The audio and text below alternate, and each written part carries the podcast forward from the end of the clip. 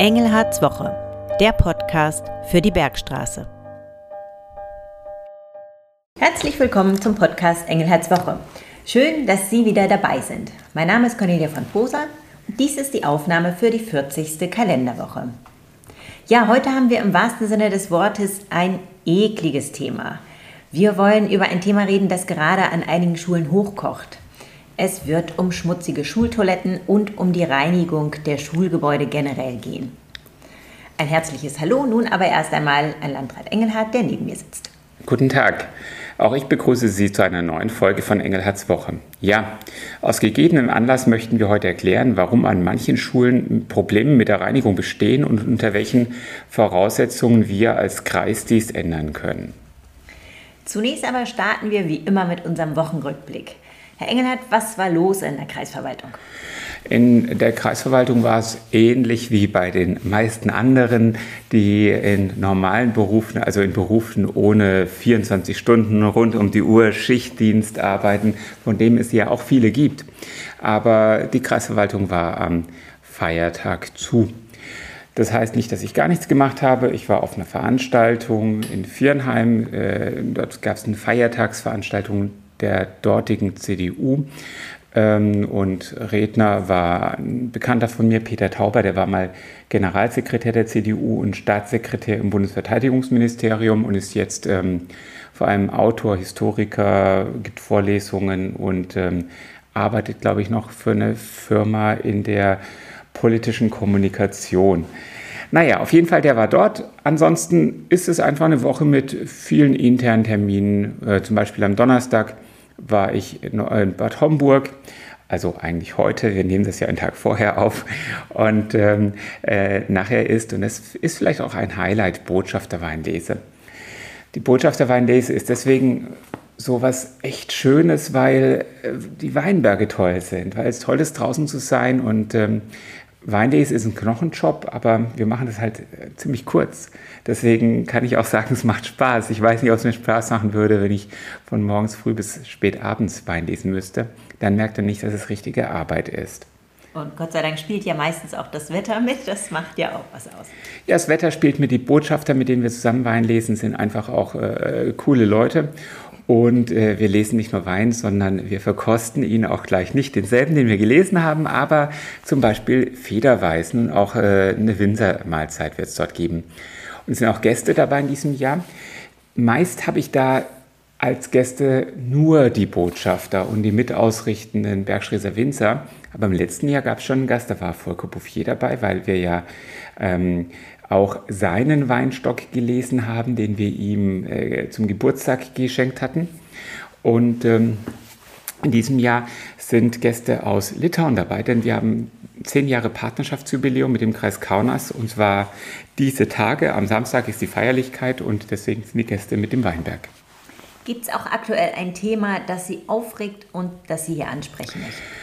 Oder will ich heute ein bisschen vorsichtig sein, denn alle Aufregerthemen haben irgendwie mit der nationalen Politik oder mit dem Wahlkampf hier in Hessen zu tun. Da läuft nicht alles so fein, wie man sich das vorstellt miteinander.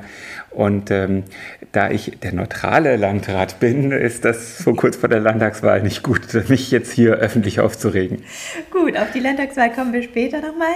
Nun aber erstmal zu unserem heutigen Thema und zwar die Reinigung der Schulen im Kreis Bergstraße. Anlass dafür, äh, dass wir das Thema aufnehmen, ist, dass an einigen Schulen aktuell nicht so gereinigt wird, wie das vertraglich vereinbart ist. Aber beginnen wir ganz vorn mit der Frage, was hat denn die Kreisverwaltung eigentlich mit der Schulreinigung zu tun? Viel und wenig gleichzeitig. Also wir reinigen die Schulen nicht selbst, aber es sind natürlich unsere Schulen. Die Schulgebäude gehören dem Landkreis Bergstraße. Wir errichten sie, wir betreiben sie und unterhalten sie und haben natürlich ein hohes Interesse daran, dass sie sauber sind. Zum einen, weil dann die Schulen besser ähm, gepflegt werden, denn mit einer sauberen Schule gehe ich auch anders um und wir wollen ja, dass die Schulen eine wertschätzende Umgebung für das Lernen geben und dafür müssen sie in einem guten Zustand sein. Das ist schon ein Anliegen, für das wir sehr viel Herzblut haben. Und natürlich ähm, geht es auch darum, dass die Schüler ein gutes Umfeld vorfinden, also dass Schüler und das gesamte Kollegium sich wohlfühlen. Und äh, dieses Reinigen, deswegen sagte ich viel und wenig gleichermaßen, das machen wir nicht selbst, sondern dafür setzen wir Unternehmer ein, die wir beauftragt haben. Das läuft mal gut und mal nicht so gut. Das hängt auch zum Teil wirklich mit einzelnen Mitarbeitern zusammen. Mal hat ein Unternehmer einen Mitarbeiter, der nicht so toll ist und mal haben die ganz tolle äh, Mitarbeiter. Aber hier haben wir ein Unternehmen, das relativ viele unserer Schulen reinigt, das aus meiner Sicht versagt. Und deswegen sind wir in der Situation, in der wir sind.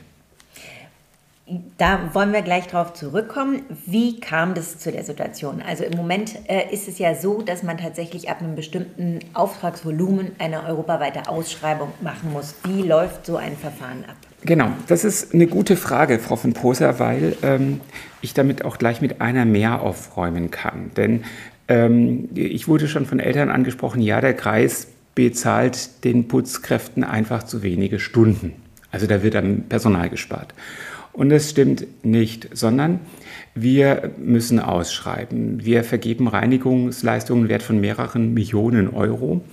Und äh, solche Leistungen müssen europaweit ausgeschrieben werden. Das ist vorgegeben, es hat das mit dem europäischen Binnenmarkt zu tun. Das läuft über eine öffentliche Ausschreibung, eine Datenbank, da können sich die Unternehmen bewerben. Und das Interessante ist, und deswegen sage ich auch, ich muss mit der Mehr aufräumen, wir kalkulieren zu wenige Stunden, wir kalkulieren gar keine Stunden. Wir sagen also nicht, wir brauchen 10.000 Stunden Putzpersonal, sondern wir schreiben die Flächen aus und die Qualitäten und die sind auch definiert, da gibt es Standards. Und diese Ausschreibung ist ein sehr aufwendiger Prozess. Wir lassen uns das sogar durch ein Beratungsunternehmen begleiten, weil das eine sehr fachliche Sache ist. Also wird im Prinzip ausgeschrieben, wir haben in den Schulen so und so viele Türklinken an den Toiletten, die müssen täglich gereinigt werden. Wir haben so und so viele Fensterbänke, Bänke, die müssen in dem Turnus gereinigt werden. Wir haben so und so viele Quadratmeter Böden in den Fluren, die müssen so und so oft gereinigt werden. Das heißt also, die Flächen werden genau gemessen und definiert und die Art und Weise, wie viel Personaleinsatz man dafür braucht, welche Materialien man dafür einsetzt, welche Maschinen man dafür einsetzt, die kalkuliert das Unternehmen selbst. So wie wenn ich in die Werkstatt gehe und sage, ich hätte gerne eine Inspektion für mein Auto, bekomme ich ja auch von, dem, von der Werkstatt nicht davor ein Angebot, okay, wir setzen eine Stunde Meister, zwei Stunden Gesellen und dann nochmal drei Stunden Hubbühne ein, sondern ich bekomme im Regelfall einen Preis genannt und das Unternehmen kalkuliert selbst, wie es diese Leistungen erbringen kann, mit wie viel Technik und mit wie viel Personal. Und so ist es hier auch. Das heißt, wir schreiben aus, wir müssen dann an den wirtschaftlichsten vergeben, der geeignet ist. Und ich kann sagen, das Unternehmen, das hier gerade versagt, ist eines der großen deutschen Unternehmen, das, von dem man wirklich ausgehen müsste, dass es geeignet ist. Ich glaube, das ist eine Situation, die auch mit Politik zu tun hat, dass es inzwischen so große Fachkräfteprobleme gibt im Reinigungsbereich. Dazu vielleicht gleich nochmal. Aber wir haben vergeben und haben relativ schnell festgestellt, dass es so nicht läuft. Und äh, zum Weiteren kommen wir jetzt ja gleich nochmal. Ja, die nächste Frage ist tatsächlich, was ist genau passiert? Also dieses Unternehmen, das Sie ansprachen, ist ja nicht nur für eine Schule zuständig, sondern für mehrere. Genau, und Tatsächlich gibt es an mehreren Schulen große Unzufriedenheit. Da wird entweder nicht gründlich äh, gereinigt oder gar nicht gereinigt. Und wir haben, äh, und das haben wir alleine in den letzten Jahren aufgebaut, wir haben ein eigenes Qualitätsmanagement und auch nochmal einen Dienstleister, der Qualitätsmanagement macht. Und wir können bestätigen, ja, die Reinigungsleistungen ist wirklich bei weitem unbefriedigend, also entspricht nicht dem, was wir vergeben haben. So, der Kreis hat es nun festgestellt. Was war dann der nächste Schritt? Wie müssen wir uns das vorstellen? Genau, jetzt kann ich nicht einfach sagen, liebes Unternehmen, ich bin unzufrieden, bitte mach's besser. Das haben wir auch gemacht, sondern ich muss in jedem Einzelfall im Prinzip, ich bin beweisverpflichtet, sagen, hier und da und dort wurde nicht ausreichend gereinigt, Unternehmen bessere dort nach. Das können wir verlangen. Und ähm, das machen wir auch. Wir arbeiten hier mit den Schulen zusammen, fragen die Schulen auch ab, wie es gelaufen ist, verlangen vom Unternehmen Nachbesserung. Dann hat das Unternehmen die Möglichkeit nachzubessern. Wenn es nicht nachbessert, können wir die Rechnungen kürzen und versuchen dann für diese Nachbesserungen andere zu beauftragen. All das machen wir. Das ist aber ein großer Aufwand, weil es ja eh, mal fehlt hier an der Schule eine Person, mal fehlt dort an der Schule eine Person. Das ist also nicht sozusagen etwas, was ich nur einmal feststelle, sondern ich muss das jedes Mal neu feststellen. Und deswegen haben wir gleichzeitig gesagt, okay, jetzt nehmen wir rechtlichen Beistand, um vorzubereiten, dass wir uns streitig vom Vertrag lösen. Und das läuft derzeit. Das heißt, wir äh, sind dabei, die Sache zu eskalieren. Parallel dazu hat es Gespräche gegeben bis hin zur äh, übergeordneten Geschäftsführerebene. Das heißt nicht nur der Geschäftsführung der Regionalgesellschaft, sondern der übergeordneten Geschäftsführung. Also wir haben schon versucht, echt zu eskalieren. Und ähm, jetzt versuchen wir so rauszukommen, dass der Kreis Bergstraße einerseits keinen großen wirtschaftlichen Schaden dadurch hat, denn ich kann nicht einfach einen Vertrag beenden. Ich muss es echt richtig begründen, auch äh, rechtssicher begründen. Und aber auch so rauszukommen, dass wir schnell zu einem anderen Reinigungsunternehmen kommen. So, Sie haben jetzt dargestellt, also grundsätzlich kann der Anbieter gewechselt werden. Das zieht natürlich eine neue Ausschreibung wieder nach sich und wahrscheinlich wird sehr viel Zeit ins Land gehen, bis das alles geregelt ist. Also so ein Ausschreibungsverfahren, das wir jetzt durchführen müssen, es gibt da jetzt gewisse Modifikationen, weil wir ja schon eine hatten, die wir sozusagen wieder aufnehmen können, dauert etwa, weil Fristen berücksichtigt werden müssen, etwa zwei bis drei Monate. Also so lange wird es jetzt noch dauern, also bis Anfang Januar, bis wir einen neuen Anbieter haben. Und das macht das Ganze auch ähm, so schwierig. Ich kann ja mir keine Zeit vorstellen, in der wir niemand haben. Das heißt, ich muss es jetzt schaffen, den Vertrag mit dem bestehenden Unternehmen so aufzulösen, dass ähm, äh, das Unternehmen trotzdem noch seine Leistungen bis zu dem Zeitpunkt erbringt, an dem wir einen neuen Anbieter haben. Ich kann das hier also sagen, Unternehmen, du bist jetzt sofort raus. Denn dann hätten wir erst recht ein Problem, dann hätten wir niemand, der die Schulen reinigt. Jemand anderes, der kurzfristig einspringt, den gibt es nämlich in dieser Konstellation nicht. Dieser, Sie müssen sich überlegen, dieser Reinigungskräftemarkt, das ist kein sehr volatiler Markt, wo viele Unternehmen sind, die sagen, jawohl, wir haben Überkapazitäten. Also es ist nicht so wie ähm, beim Supermarkt, wo Sie sagen können, wenn es beim Lidl keine Milch gibt, fahre ich zum Aldi oder zum Rewe und im schlimmsten Fall äh, in Anführungszeichen im Nachbarort sondern ähm, das ist so, dass die Unternehmen normalerweise erst dann, wenn sie den Schlu Zuschlag bekommen haben, das Personal aufbauen. Das heißt, die suchen dann das Personal oder übernehmen das Reinigungspersonal des Vorgängerunternehmens. Das ist ein Prozess. Und es gibt natürlich niemanden, der für eine Übergangszeit von zwei bis drei Monaten sagt, jawohl, ich habe 150 Mann extra irgendwo geparkt und damit springe ich jetzt rein, sondern ähm, wir müssen tatsächlich diese Zeit klug überbrücken. Das ist das eine. Und das zweite ist, und ich hatte ja anfangs gesagt, hier muss ich ein bisschen politisch werden. Wir laufen ja als Gesellschaft sowieso in einen Fachkräftemangel hinein. Der Fachkräftemangel zeigt sich aus meiner Sicht aber ganz dramatisch in den Berufen, die ähm, viel mit niedrig bezahlter Teilzeit erbracht werden. Und das ist ganz typisch für diese Reinigungsberufe. Das sind viele Kräfte, die nur ein paar Stunden am Tag arbeiten. Und das hat sich dramatisch verschärft aus meiner Sicht, egal welches Unternehmen man beauftragt. Und ähm, möglicherweise, also es ist eine These, die ich aber, äh, glaube ich, schon relativ gesichert vortragen kann, hat der, die Politik in Berlin, insbesondere die Einführung der, des Bürgergelds, dazu beigetragen, dass Leistungsanreize fehlen, dass also der Anreiz fehlt, solche Tätigkeiten zu ergreifen, weil das, was man mit dem Bürgergeld bekommen kann, wenn man nichts tut und nichts verdient, ähm, gar nicht so weit von dem entfernt ist, was man kriegt, wenn man sich jeden Morgen aufrafft und arbeiten geht.